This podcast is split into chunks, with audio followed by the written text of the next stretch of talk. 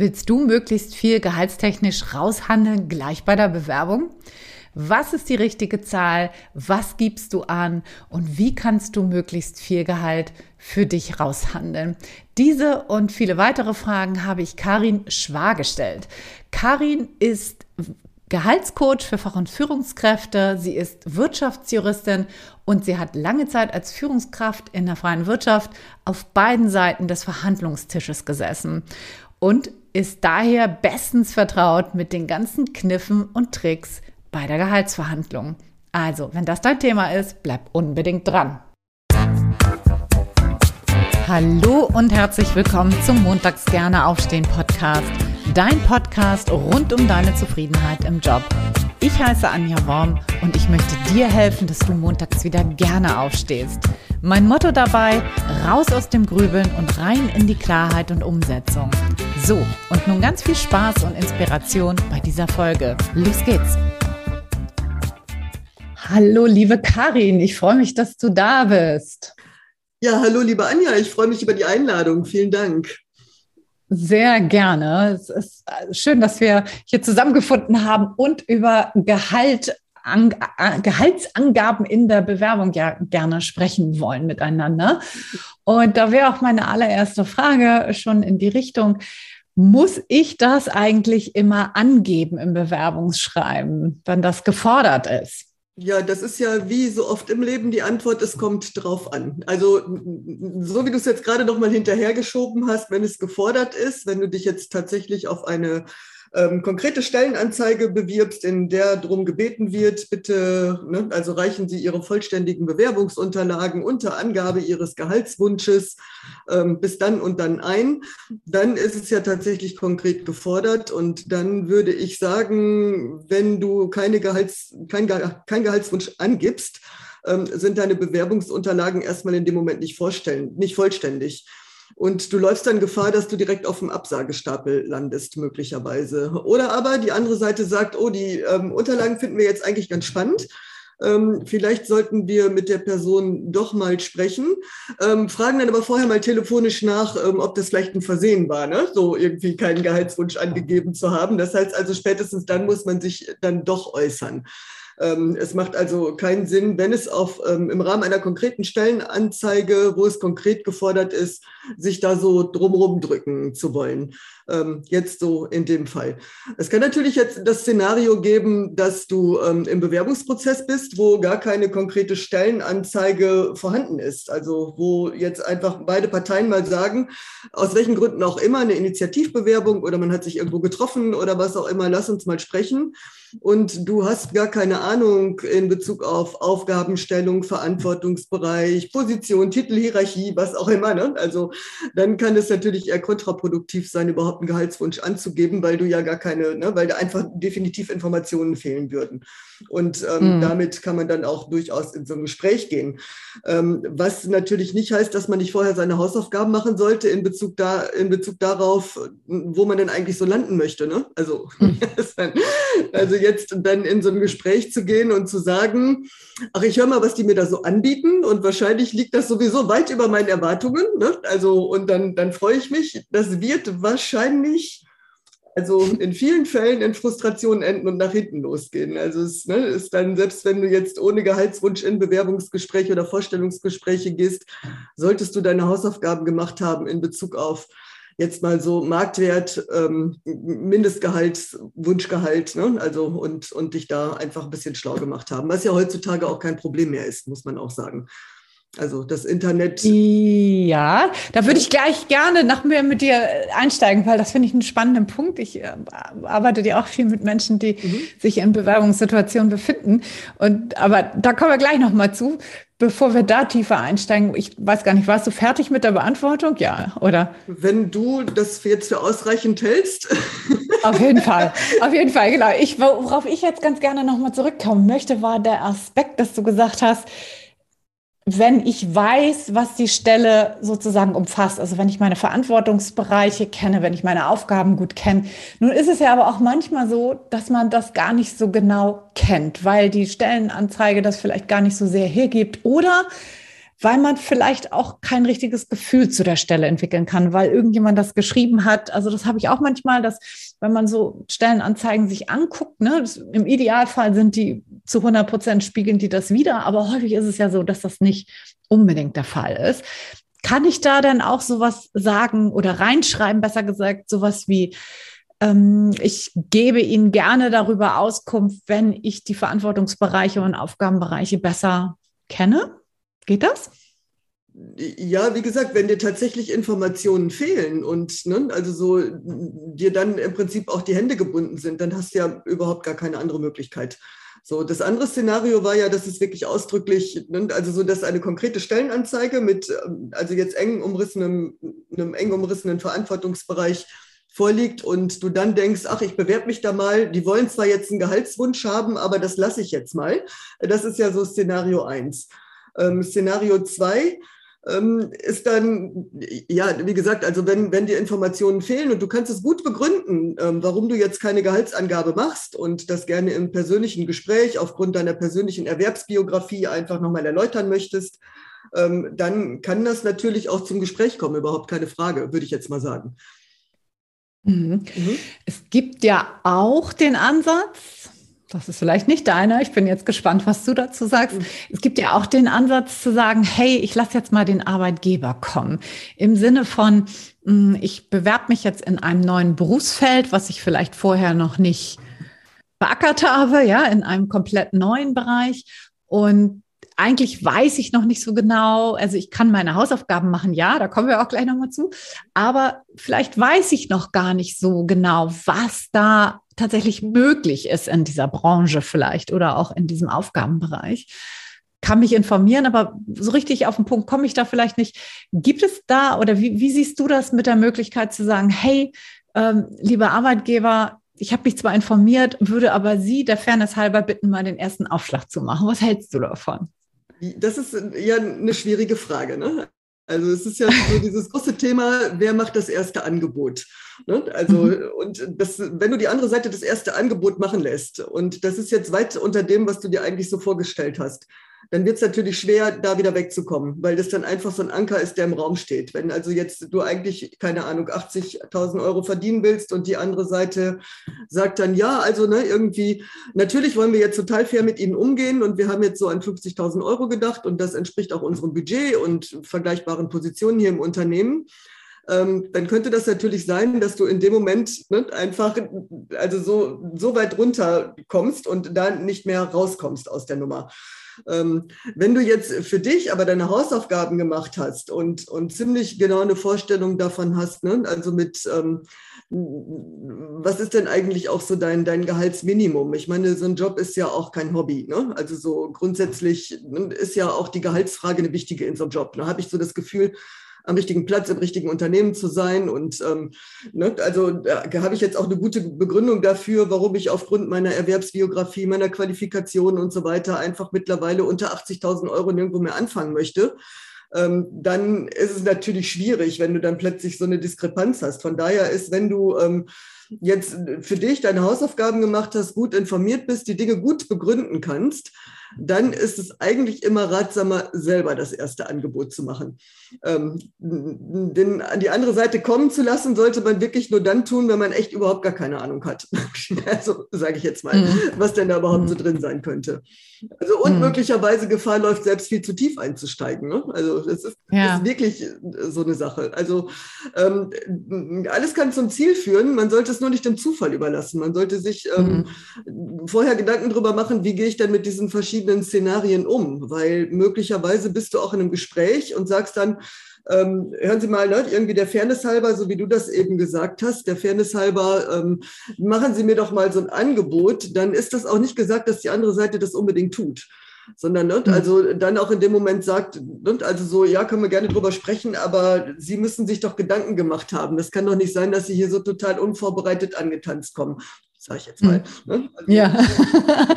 ja. ja, klar. Mhm. Okay, das heißt, der erste Pflock in der Erde, der ist dann auch so ein bisschen so der Leitstern, von wo es sonst dann weitergeht, ne? Ja, Verstehe ich schon, ne? Ja. wir mhm. Menschen ja. Ähm, kennst du diesen Begriff Ankereffekt? Das ist vielleicht mhm. immer noch so ganz spannend. Das sollten sich Menschen vielleicht in so einem Szenario einfach mal mit diesem Ankereffekt beschäftigen.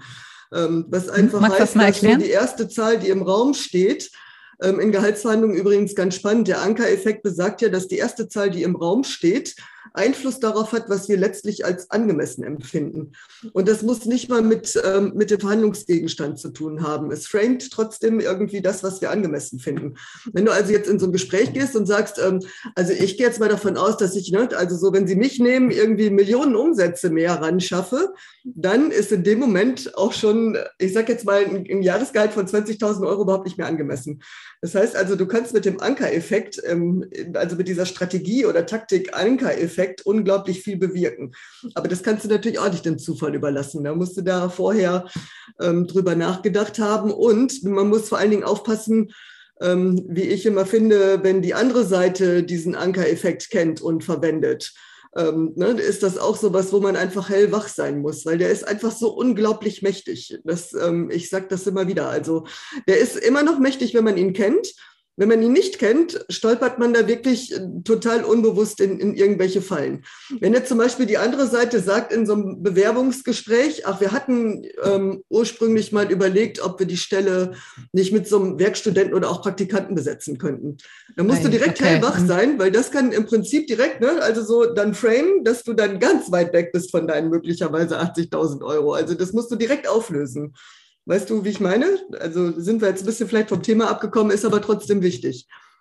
Ja, mhm. total. Mhm. Wie, wie, wir waren ja schon da fast dran an dem Thema. Wie setze ich denn jetzt überhaupt mein Pflock in die Erde? Also erstmal Korridor oder Zahl, wo, wo tendierst du da hin und wie finde ich denn den Korridor oder die Zahl? genau raus? Ja, auch da scheiden sich ja die Geister. Ich sag mal, wenn du ähm, vorher recherchiert hast und sagst, meinetwegen, mein Mindestgehalt liegt bei 50.000 Euro, mein Wunschgehalt bei, bei 60. Also einfach nur jetzt mal so Beispiele. Mhm. Dann hast du ja im Prinzip da schon so ein so ein Korridor definiert. Wenn du jetzt in die Verhandlung gehst und sagst, also meine Vorstellung liegt irgendwie so zwischen 50 und 60.000 Euro Bruttojahresgehalt, ähm, dann wirst du wahrscheinlich weit weg von 60 landen, weil das ist einfach dann so Teil des Spiels, dass die andere Seite nur die 50 hört und dich da nochmal versucht runterzuhandeln. Also von daher ist es dann natürlich im Hinblick darauf dann möglicherweise empfehlenswerter zu sagen, ähm, ne, also keine Ahnung, mein Wunschgehalt liegt bei 60.000 Euro, ich schlage jetzt nochmal so 5.000 Euro Verhandlungsmasse drauf und, und sage dann, ne, also irgendwie mein Jahreszielgehalt liegt ähm, liegt bei, bei 65.000 Euro. Aber ne, also darüber können wir jetzt vielleicht gerne nochmal sprechen und ein bisschen Verhandlungsbereitschaft signalisieren.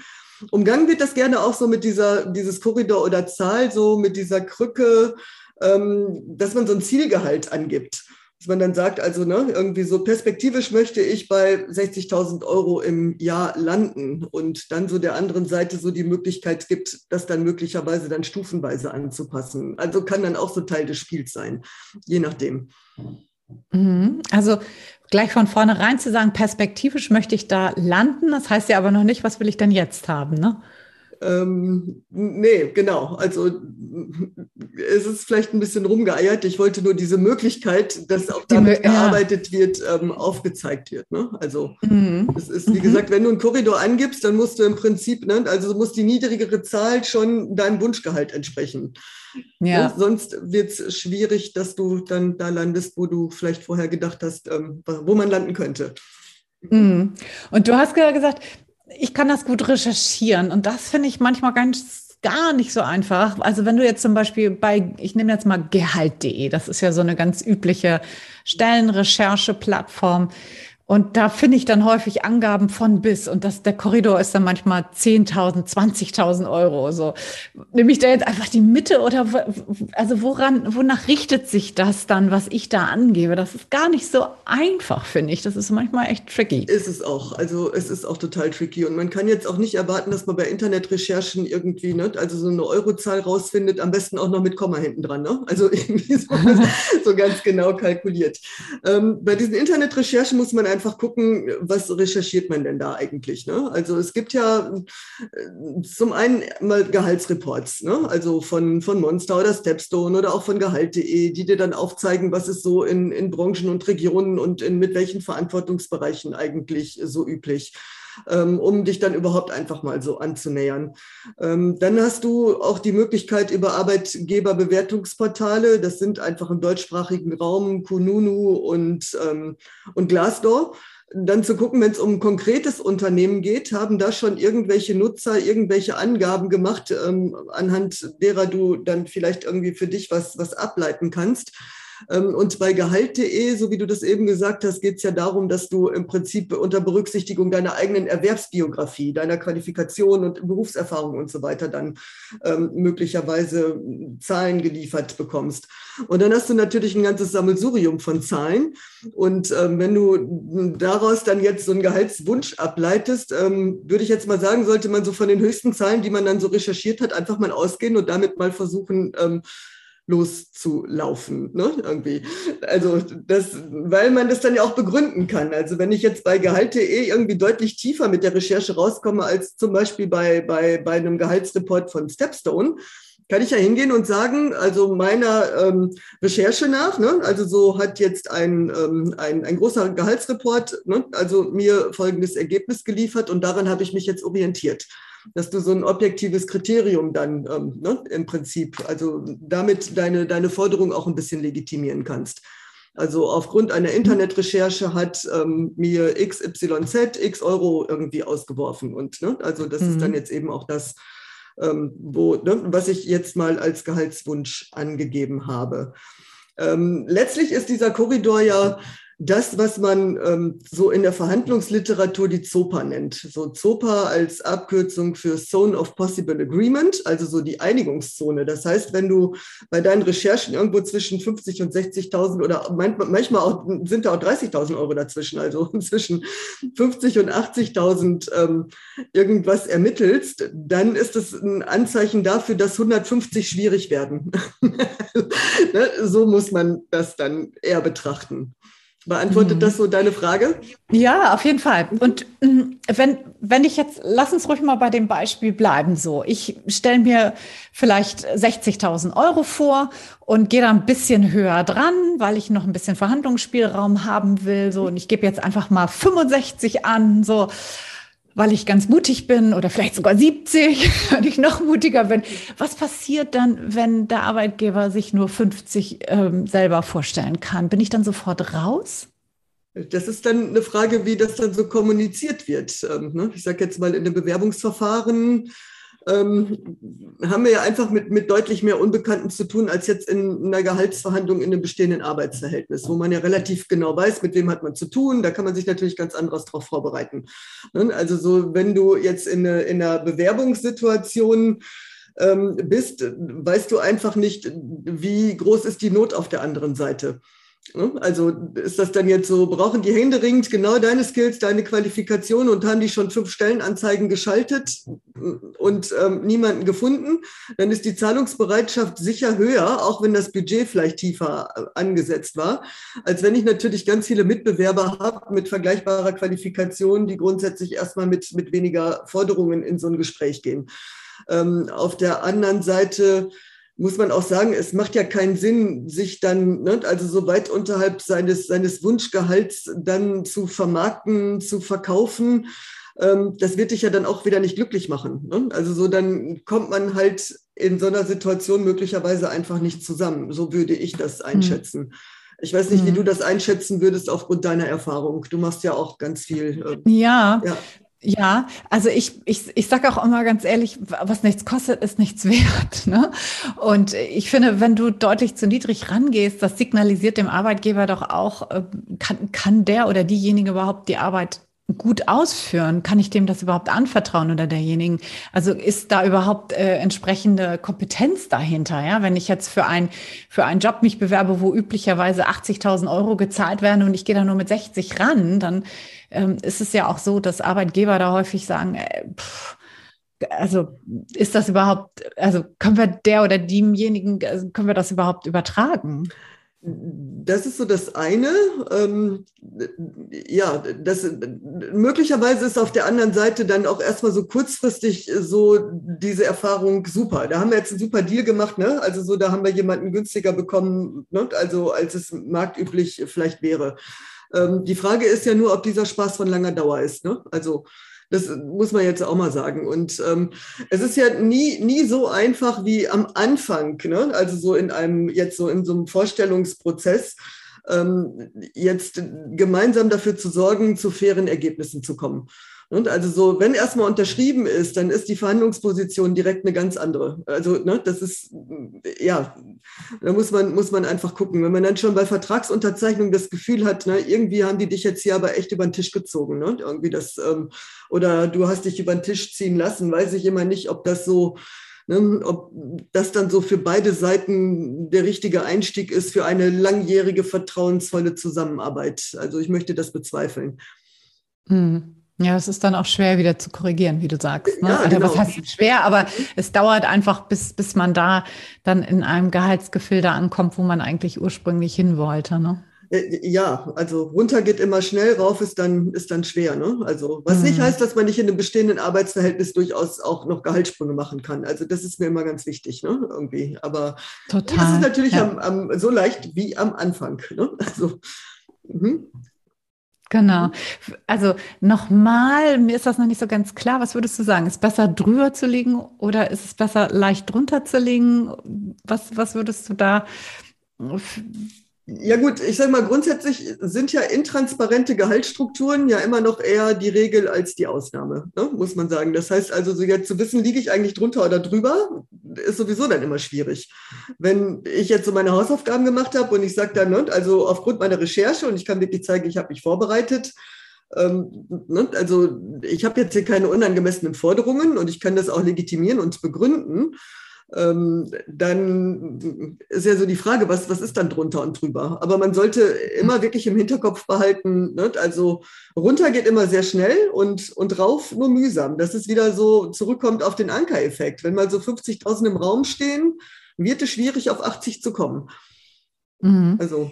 Wie, was würdest du sagen, wie viel Gehaltsspanne sollte ich im Hinterkopf haben für Verhandlungsmöglichkeiten? Was, was würdest du da sagen? So vielleicht prozentual oder sowas? Also wenn ich jetzt beispielsweise, ich will 80 haben, so das ist jetzt mein Ziel.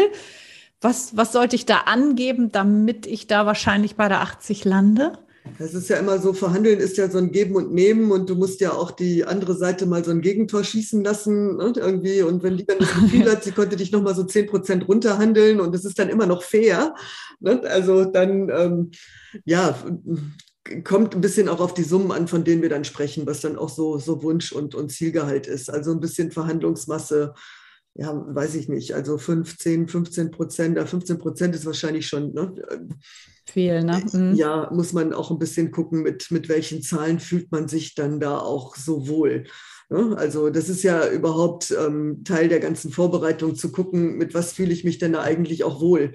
Ne? Also, dass das dann so ein bisschen so Teil des Spiels ist, okay. Ne? Also gehört halt eben dann dazu. Aber dass man sich dann jetzt so darauf vorbereiten muss, dass das dann wie auf dem türkischen Teppichbazar abläuft.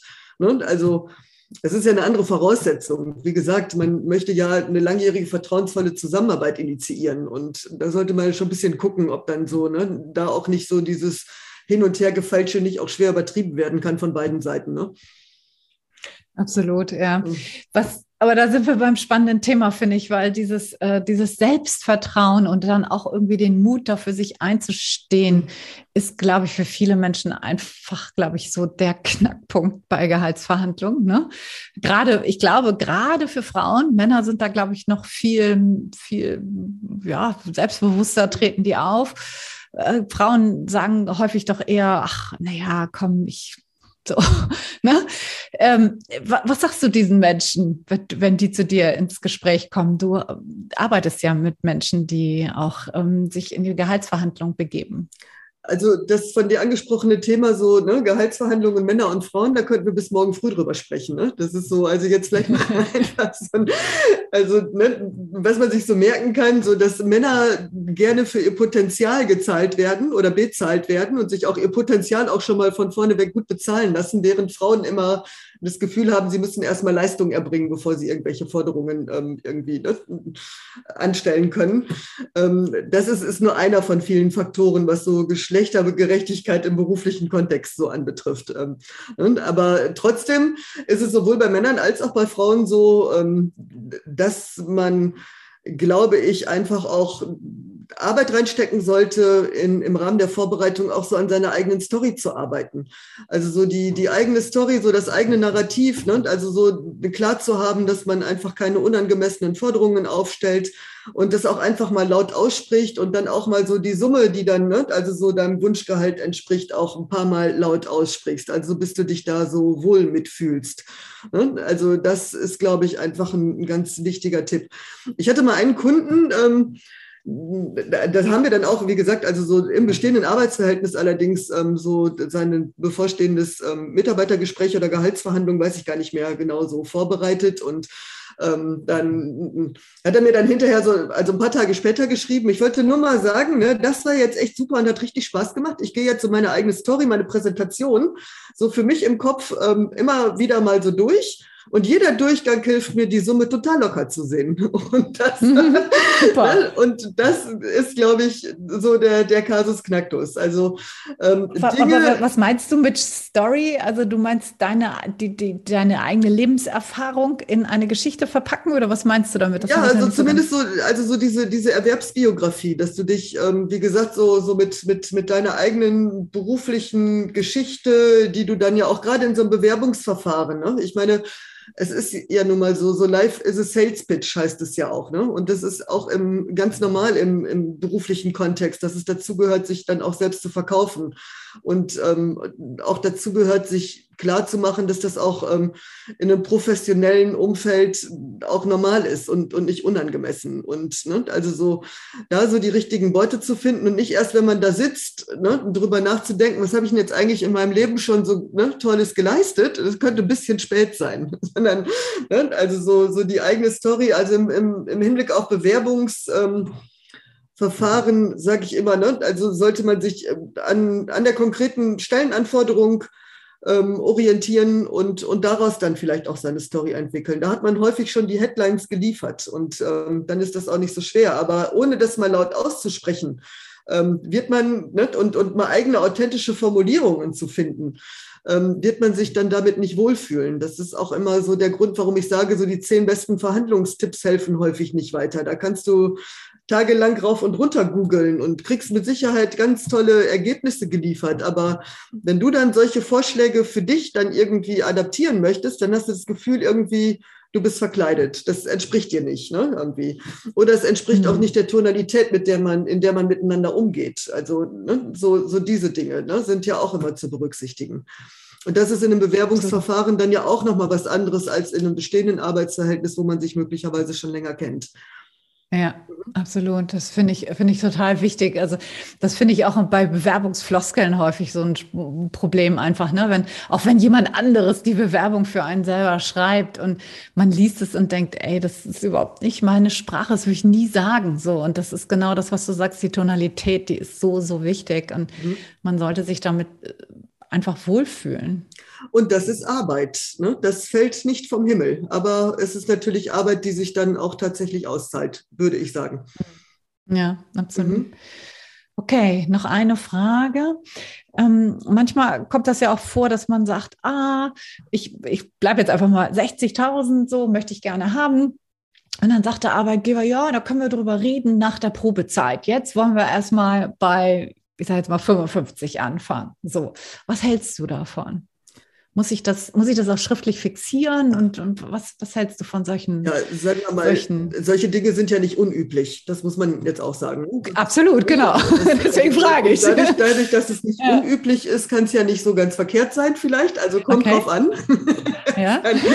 ähm, aber da bin ich wieder bei dem Punkt, ähm, wie wir das vorhin schon mal hatten. Nie ist es natürlich so einfach wie am Anfang, bevor irgendwas unterschrieben ist. Ne? Also so jetzt ähm, Dinge miteinander abzustimmen. Und dann so dieses nach dem Motto, wir äh, setzen uns dann nach der Probezeit nochmal zusammen und schauen dann mal. Ähm, das birgt natürlich einfach ein großes Risiko, dass sich da plötzlich leider keiner mehr dran erinnert, ne? dass man das irgendwie so miteinander ähm, abgestimmt hat. Und ähm, in dem Zusammenhang ähm, würde ich ganz gerne noch mal einen komplett anderen Gedanken aufmachen. Also so, wenn es jetzt darum geht, dass, dass Menschen sich tatsächlich jetzt so in, ähm, in, in, ihrem beruflichen Kontext verändern wollen. Jetzt keine Berufseinsteiger, sondern Menschen, die tatsächlich mit Berufserfahrung ähm, sich verändern möchten.